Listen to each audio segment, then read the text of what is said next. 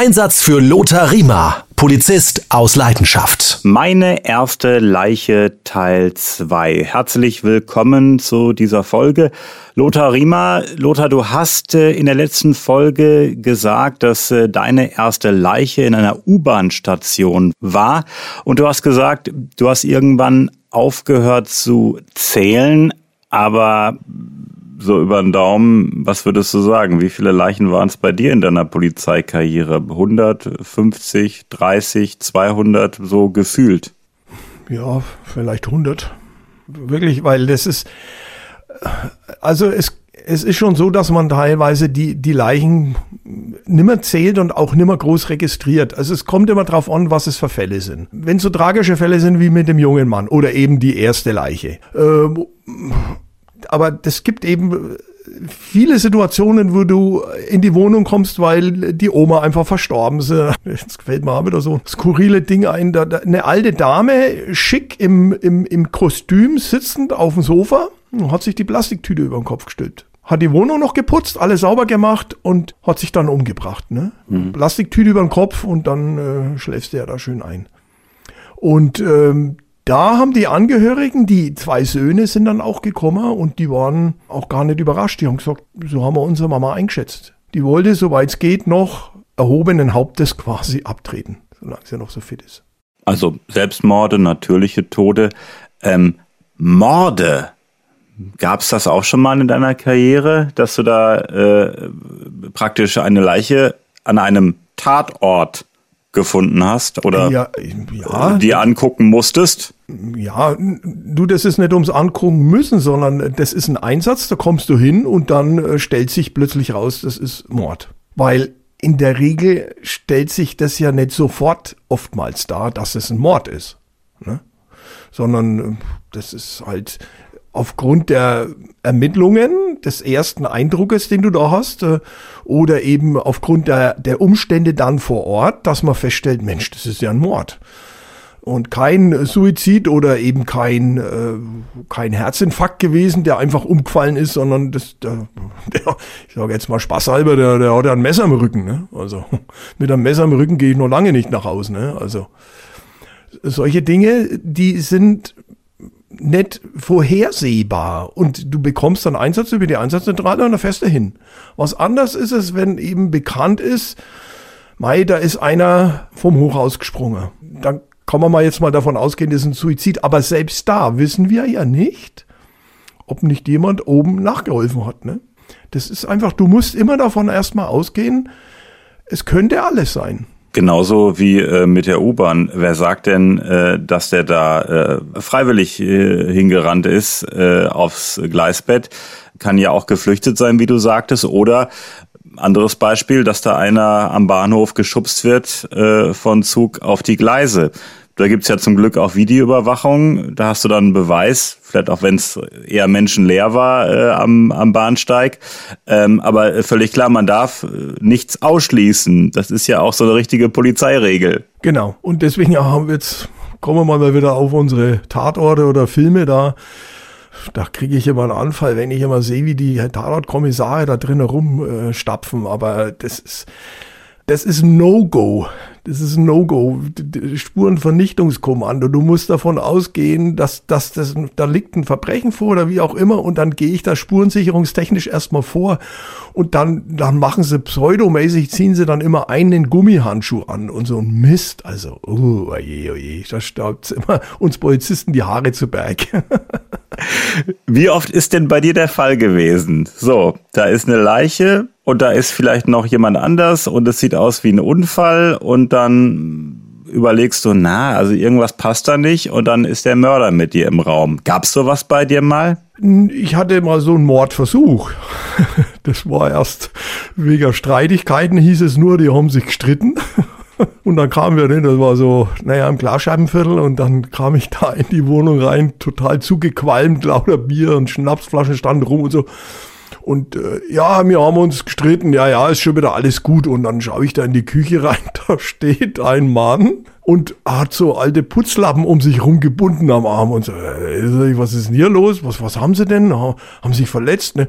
Ja, ne, so ein wenig rum. Na, also, jetzt lass uns mich mal schauen. Jedenfalls haben wir dann festgestellt, die haben sich so gestritten, da hat die Frau das Küchenmesser genommen und hat auf ihn eingestochen in ihrem Suff.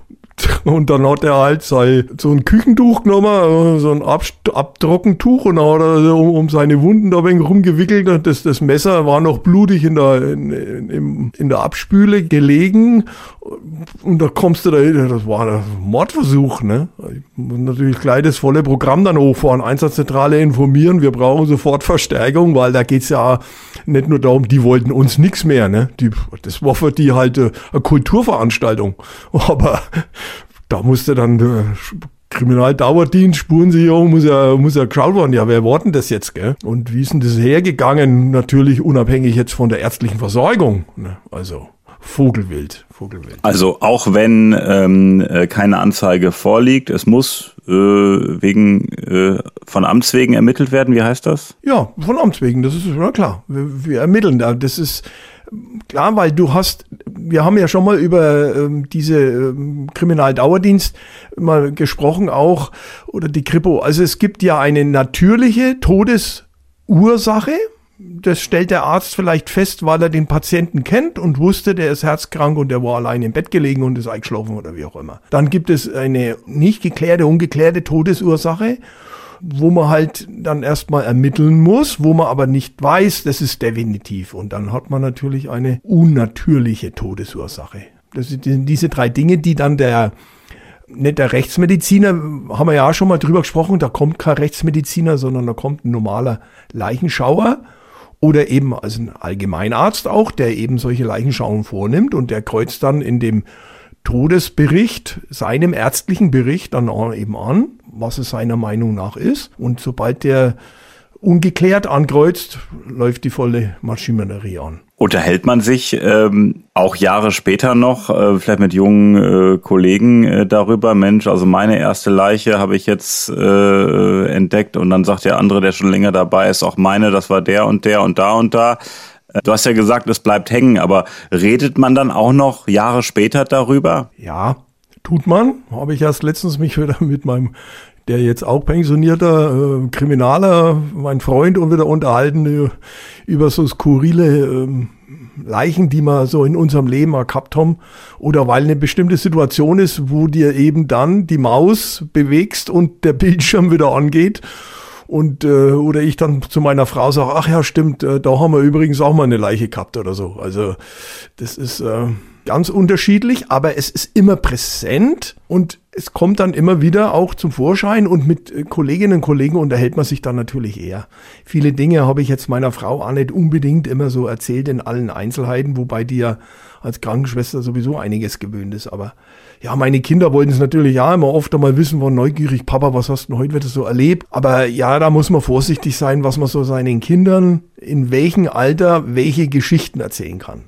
Wenn man jetzt die erste Leiche hinter sich hatte, möchte nicht sagen wieder, das härtet ab, aber man kann, glaube ich, auch nicht sagen, dann sind die weiteren Leichen die Jahre nachher ähm, einfacher. Ich glaube, es kommt immer auf die Situation an. Und ähm, man kann, glaube ich, nicht sagen, dass man sagt, komm, das ist jetzt die 20. Leiche. Das ist dann irgendwann Routine. Also man, man kann dann besser damit umgehen. Äh, oder ist es doch wirklich so, dass es wirklich prägt und einem vielleicht auch ein Stück weit hilft, wenn man schon mehrere Leichen im Berufsleben gesehen hat? Also natürlich ähm, gebe ich dir recht, Philipp, wenn du, ähm, also eine gewisse Routine entwickelst du ja nur, indem du bestimmte Dinge immer wieder magst. Und äh, wenn du mit Menschen bei der Überbringung der Todesnachricht sprichst, entwickelst du natürlich auch eine gewisse Routine oder eine Sicherheit mehr. Routine ist, klingt immer so ein bisschen herabwürdigend, sondern äh, eine bessere Sicherheit. Ich habe schon erlebt, dass man äh, jemanden die Todesnachricht überbracht haben und hat gesagt, ist er endlich verreckt, der Alte. Du bist ja natürlich auch konsterniert, ne? Wie gehst du jetzt damit Da um? war wahrscheinlich ein äh, Scheidungskrieg vorher. Äh, äh, äh, Rosenkrieg. Ja, ja. Ähm, also das ist dieses Uneinschätzbare. Genau. Und äh, es kann sein, dass die Oma mit 85 Jahren verstirbt, aber der Enkel, der wahnsinnig an der Oma gehangen hat, der dann noch zusammenbricht und weint und, und alles Mögliche. Das, deswegen, ähm, du hast vollkommen recht, Philipp, das, das ist jeweils ganz individuell einzuschätzen und wir können da drauf nur versuchen immer, ich sage jetzt mal, empathisch zu reagieren, aber das gibt keine Routine. Und äh, ich bin die erste Leiche, habe ich, klingt jetzt ein bisschen, ein bisschen großkotzig, aber die habe ich locker weggesteckt. Ungelogen. Das, irgendwie hat mich das so nett berührt. Und dann habe ich nach vielen Jahren eine Leiche gehabt, äh, wo, wo eine Frau ja umgebracht worden ist und wo ich dann die Todesnachricht mehr oder weniger überraschenderweise den drei Töchtern überbringen musste, weil die die Tür aufgemacht haben und wir gefragt haben, ob sie zufällig wissen. Nee, ich habe gefragt, wo die Mutter ist und, und oder der Vater. Und der Vater war nicht da und die Mutter hat beim Freund übernachtet und dann hat sich ihm rausgestellt, das, das ist die Mutter, die da draußen liegt. Das, das geht mir heute noch nach wenn du da in die Augen von diesen drei Kindern, von den drei Mädels da geschaut hast äh, und so Geschichten. Also die, die hast du natürlich. Und das hat nichts mit Routine zu tun oder jetzt bist du doch schon 30, 40 Jahre Polizist. Das, da gibt's immer wieder Fälle, wo Kollegen dann sagen, so, jetzt ist Schluss, ich konnte es einfach nicht mehr. Es ist vorbei. Habe ich auch schon gehört von einem Kollegen. Der war bei der Unf beim Unfallkommando. Aus heiterem Himmel plötzlich in der Umkleidekabine gesessen, keult, Weinkrämpfe gekriegt, hat gesagt, das war's aus. Geht nimmer. Da haben wir ja auch noch gar nicht drüber gesprochen. Äh, Unfalltote. Autobahn, äh, mit dem Auto oder auf der Landstraße vor einem Baum. Ähm, auch eine Sache und dann die Nachrichten zu überbringen, boah, das ist auch eine harte Nummer. Ach, und das hast du ja heute. Das ist ja leider sehr das, häufig, ja. Und gerade auf der Landstraße, Bundesstraße, das ist ja das Gefährlichste. Auf der Autobahn passieren, ich sage jetzt mal, da kracht's zwar oft mit Blechschäden und so weiter, aber das ist nicht so, in der Regel nicht so schlimm. Auf der Landstraße ist es viel schlimmer, weil meistens ist es dann überholen, LKW überholen oder eben anderes, anderes Fahrzeug und dann entgegenkommen oder Motorradl. Oh Gott, Motorradfahrer ist auch so eine Geschichte. Oh, oh, oh, oh, oh. Und du hast natürlich äh, Landstraße, Bundesstraße, nicht überall Leitplanke, du hast auch Bäume einfach an der Seite. Ja, haben wir auch schon gehabt. Das war übrigens auch eine interessante Geschichte. Da hatte ich, da war ich noch Dienstgruppenleiter in Erding auch und da hatte ich einen jungen Praktikanten auch mit dabei.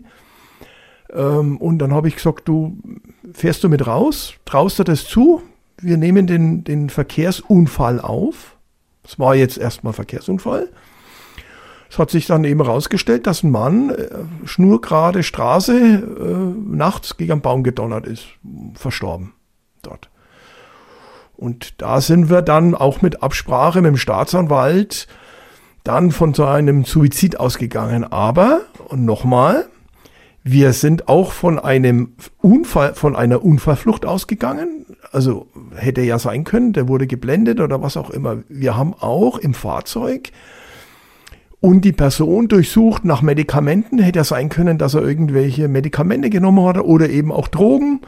Haben wir Alkoholgeruch oder sowas, wird ja Blutentnahme auch entnommen. Aber letztendlich, ähm, so wie wir den Fall dann auch direkt untersucht haben, hat übrigens die Feuerwehr dann mit großen Tüchern abgedeckt, ausgeleuchtet, aber abgedeckt, damit von der Fahrbahn her keine Leute reinschauen konnten. Und dann habe ich mit meinem Praktikanten zusammen, ein toller Typ, war, war schon ein bisschen älter auch und der hat da mit angepackt und dann haben wir eben die tote Person, haben wir dann eben rausgezogen äh, und haben dann äh, sie durchsucht und so weiter. Und ja, sind dann letztendlich in Absprache mit der Staatsanwaltschaft, habe ich nachts telefoniert, haben, sind wir dann erstmal jetzt von einem Suizid ausgegangen. Die Kripo ist nicht gekommen und wir als Schutzpolizei haben den Fall dann weiter bearbeitet. Und es war dann wirklich auch ein Suizid? War so letztendlich. Der Mann hatte dann wohl auch schon immer im Freundes- und Bekanntenkreis darüber gesprochen und so. Und dann äh, geht man davon aus, hätte theoretisch auch sein können, es läuft ein Reh über die Fahrbahn und äh, knallt gegen einen Baum. Aber es war halt schon so, die, die Unfallspurenlage war so, dass man eigentlich davon ausgegangen ist, der hat richtig Geschwindigkeit aufgenommen und ist dann quasi mit Höchstgeschwindigkeit voll gegen den Baum gedonnert. Und dann war's das. Da bleibt kein Auge trocken. Ich möchte auf die Polizeipoeten zu sprechen kommen. Du hast sie eben schon mal kurz erwähnt. Das erste Buch der Polizeipoeten heißt Die erste Leiche vergisst man nicht, Polizisten erzählen. Lothar, Was sind denn bitte schön die Polizeipoeten? Was haben sie sich zur Aufgabe gemacht? Ja, also ein Kriminaler, der Volker Uhl aus Baden-Württemberg, äh, hat vor vielen, vielen Jahren, äh, 2000er Raum ungefähr, war das, glaube ich, äh, hatte die Idee, dass Kolleginnen und Kollegen ihre Erlebnisse aufschreiben das ist ja auch eine Art der Trauerbewältigung und der Stressbewältigung. Wenn du etwas aufschreibst, niederschreibst, dann kannst du das auch eher loslassen und bearbeiten oder verarbeiten. Ne? Und ich hatte witzigerweise schon als junger Polizist angefangen, mir meine Fälle so ein bisschen in, will jetzt nicht sagen Prosa oder Romanform oder so, aber halt aufzuschreiben. Nicht nur Stichpunkte, sondern auch so richtig so ein bisschen als Geschichte als reelle Geschichte aufzuschreiben. Und dann stelle ich plötzlich fest, da gibt's ein Buch. Da war in einer Bücherei, war ich da, Mordsbuch, die erste Leiche vergisst man nicht. Und dann habe ich da auch ein bisschen drin geblättert und festgestellt, da gibt's eine Homepage www.polizei-poeten.de bin auf die Seite und dann schreibt der Folger Uhl, alle liebe Kolleginnen und Kollegen, wer Lust hat, sendet einfach eure Geschichten ein. Und die wurden, diese Geschichten sind auf dieser Homepage eingestellt. Und weil diese Geschichten so toll eingeschlagen haben bei der Bevölkerung, hat äh, ein Verlag dann gesagt, lass uns doch da ein Buch draus machen mit diesen Kurzgeschichten. Und weil das dann so gut verkauft worden ist, hat man noch ein zweites Buch dann gemacht, täglich, äh, äh wie heißt das Buch? Jeden Tag den Tod vor Augen hat man dann rausgebracht und dann sogar noch ein drittes Buch, äh, Taschenbuch auch. Das heißt, die Angst ist der größte Feind und da haben Kolleginnen äh, Geschichten dazu geschrieben. Also das ist ein Buch von Frauen, nicht nur für Frauen, also für Kolleginnen. Und da werden diese Geschichten eben geschrieben. Und äh, bei einem Buch ähm, wurde auch eine Geschichte von mir mit aufgenommen. Und ähm, ansonsten findet man meine äh, Kurzgeschichten da drin, auch auf den Polizeipoeten. www.polizei-poeten.de hab gerade schon ein paar Geschichten von dir gefunden. Der Tod riecht angenehm beispielsweise, der Schulranzen, ja. Ohnmacht vom Freund zum Feind. Da können wir einfach mal ein bisschen blättern und äh, Geschichten auch mal lesen und nicht nur hören wie hier. Genau. Die Leiche übrigens äh, riecht gut, oder wie, wie heißt, wie habe ich da nochmal Ich schau mal gerade. Der Tod riecht angenehm. Der Tod riecht angenehm, genau, genau. Das ist eben auch, äh, du kannst auch hingerufen werden zu einer toten Person und es ist eine angenehme Atmosphäre, es war skurril. Ich sag das deswegen, weil ich war da, ich war da richtig krank, auch, äh, also grippekrank und bin aber in die Nachtschicht gegangen, weil mir war eben im Personal so eng, da haben wir halt aber meine Tabletten reingeschmissen und dann bin ich da in eine Wohnung mit meiner Kollegin gerufen worden und dann saß die ganze Familie in der Wohnung und hat gedubelt, geraucht. Es war ein Wahnsinn und mir hat der Hals gekratzt und so. Und dann sind wir in das Schlafzimmer und da war die Oma gelegen und ist halt verstorben.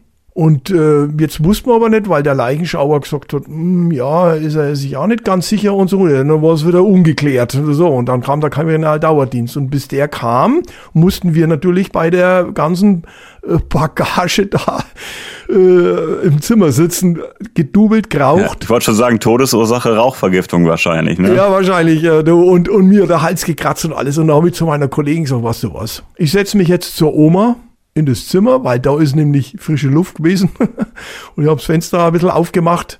Äh, macht man normalerweise beim ersten Angriff nicht das Fenster auf. Ich sage es deswegen, weil es war, die Oma ist einfach eingeschlafen, aber der Arzt hat halt das so.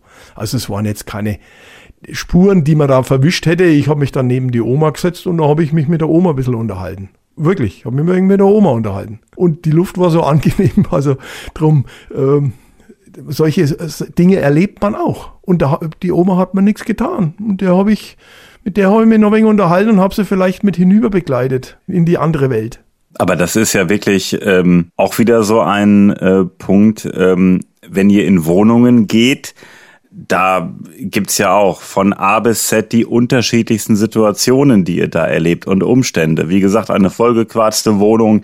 Vielleicht gibt's auch Wohnungen, wo überall Whiskyflaschen rumstehen und sowas. Ja klar, Messi-Wohnungen. Äh, wir hatten ja den Fall äh, mit der Angst, wo ich den Drogensüchtigen, der da in dieser verwahrlosten Wohnung ohne Licht und ohne Türen und allem da äh, war, da gibt's alles Mögliche. Und, und das Interessante ist aber auch, wir waren ja auch in, in superreichen Wohnungen. weil ich sehe jetzt nicht nur, weil Akademiker reich sind, sondern also wirklich vom einfachsten, sage ich jetzt mal, Sozialhilfeempfänger, wo es drinnen ausschaut wie Sau, bis zum Sozialhilfeempfänger, wo es blitzeblank war. Und dann kommst du in eine Wohnung, wo du warst, da, da ist der Schauspieler mit seiner Prostituierten, sitzt da und seiner Frau und noch ein, ein riesen Kampfhund und du sollst dann da in der Wohnung. Also ich habe Dinge da wirklich erlebt, das ist Vogelwelt. Ich kenne immer noch äh, aus dem Derek diese äh, ganzen Villen da in München und rund um München. da wurde nur in, da gab es nur Fälle in irgendwelchen Nobelvillen. ja, ja. Derek war auch immer sehr steril. Ja, ja, der hat sich die Hände nicht schmutzig gemacht, der muss dann nie aufs Klo. aber das ist, ja, ja, aber so ist es nicht. Und da gibt's wirklich und äh, Egal, ob du jetzt in superreichen oder ganz armen äh, Wohnungen, das ist vollkommen egal. Da erlebst du alles. Hysterische äh, Familienstreitigkeiten bei superreichen wie bei einfachen Leuten. Das ist, ist einfach so. Ne? Bei den einfachen Leuten ist es insofern einfacher, weil du die in einer anderen Kommunikationsebene erwischt. Wenn du aber oftmals so äh, Leute hast, die aus dem ganz gehobenem Bildungsniveau kommen. Ich sage nichts ohne meinen Anwalt. Ja, die versuchen dann auch dich ähm, rhetorisch, sage ich jetzt mal, klein zu halten. Wie heißt Ihr Vorgesetzter? Wie ist Ihr Name? Jetzt sagen Sie erstmal Ihren ja. Ausweis nochmal, notiere ich mir erstmal. Ja, ja. okay, ich kenne ja, ja, auch so den, ich kenne ja auch den Polizeidirektor. Ich esse mit ihm immer auch. Genau, ich mit dem gehe ich immer golfen. Und Hummer essen, ja. Ja, ja, ja, sowas, ja. Alles schon Gibt sowas wirklich? Und, äh, ja, ja. Dass, äh, dass so, so, solche ja, Sachen fallen? Ja, ja, natürlich. Ich habe ja mal zum Rechtsanwalt gesagt, äh, wenn er jetzt hier nicht die Kontenance bewahrt und äh, sich auf so ein Niveau begibt, dann gehe ich jetzt. habe ich gesagt, dann holen Sie sich andere Streife. Brauche ich mir nicht bieten lassen das hat er dann, aber da war er dann überrascht und, und dann hat er die Kurve gekratzt. Manchmal muss man mit Menschen halt äh, auch mit entsprechender Rhetorik mal wegen was entgegensetzen. Die Homepage der Polizeipoeten haben wir verlinkt in der Folgenbeschreibung. Lothar, äh, meine erste Leiche, so ähm, heißt ja diese Folge. Gab es denn auch schon mal eine Leiche bei dir, die gar keine Leiche war? ja, auch so eine ganz skurrile Geschichte. Die ist mir auch immer präsent, weil ich zu Tode erschrocken bin. Wir sind in eine Wohnung gerufen worden. Da hat die Nachbarin hat angerufen und gesagt, äh, ich habe meine Nachbarin schon ewig nicht mehr gesehen, aber die Musik ist so wahnsinnig laut, war dann auch nachts.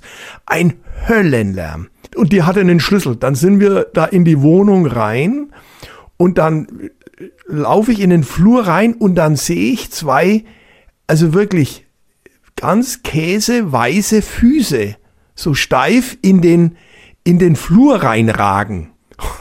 So typische Leichenstarre, ne? Weiße Füße. und dann tasse ich mich davor und dann sage ich schon zum Kollegen, du, du kannst schon mal den Bestatter rufen. und gehe vor. Es war wirklich auch ein Höllenlärm, laute Musik. Und dann schaue ich mir die alte Dame an, die liegt da drin, Augen zu, stocksteif auf so einem, auf so einem Kanapee, die Füße in die Luft gestreckt und dann so, ja, konntest einen Bestatter holen. Und auf einmal macht die die Augen auf, stellt sich auf und sagt, was ist denn hier los? Und ich bin wirklich, ich bin umgefallen. oh Gott, was ist denn jetzt los? Also es war Wahnsinn, ich war geschockt. Das heißt, sie ist einfach eingeschlafen? Die ist so eingeschlagen und wahrscheinlich hatte sie ihre Hörgeräte nicht drin oder was auch immer und, und, und die Musik sau laut und ist da irgendwie eingeschlafen oder keine Ahnung. Jedenfalls steht dann der Polizist, die ist genauso erschrocken wahrscheinlich wie ich. Und ich, wirklich, die hat, mei, die hat ausgeschaut wirklich wie eine Leiche ein Happy End äh, zum Schluss. Äh, meine erste Leiche, dieses Thema haben wir behandelt äh, auf Wunsch von Corinna. Corinna, an dieser Stelle nochmal vielen Dank ähm, für die E-Mail. Und äh, Lothar, wenn es weitere Wünsche, Fragen, Anregungen gibt, sind wir immer offen. Natürlich, jeder kann uns immer schreiben. Wir sind ja auf der Seite www.polizistausleidenschaft.de und da kann er uns schreiben. Unten äh, beantworten wir auch immer. Und ansonsten nicht scheuen, schreiben. Oder abschließend, wir haben ja des Öfteren hier über Selbstmord, Suizid gesprochen. Wer das jetzt hier hört, kann man ja ruhig mal sagen, wer äh, solche Gedanken hegt, äh, man muss mit jemandem darüber reden. Das muss man einfach auch mal sagen. Unbedingt. Es gibt so viele Hilfsorganisationen und es, es, es kann eigentlich nichts so schlimm sein, was man nicht in irgendeiner Form, will nicht unbedingt sagen lösen kann, aber damit umgehen kann. Und es wäre schade, wenn man da seinem Leben ein Ende setzt, ähm, sondern dann wirklich lieber sich offenbaren. Es gibt die Telefonseelsorge, die man rund um die Uhr anrufen kann. Es gibt äh, ärztliche Bereitschaftsdienste, Krankenhäuser, wie auch immer. Also das sind Geschichten, die ähm, wir leider oftmals auch erleben, wo man sagt, Mensch, hätte man dem nicht äh, mal zugehört. Übrigens, bei den Polizeipoeten eine Geschichte. Jetzt muss ich doch nur kurz, wenn wir die Zeit noch haben. Die Hammer. Hammer.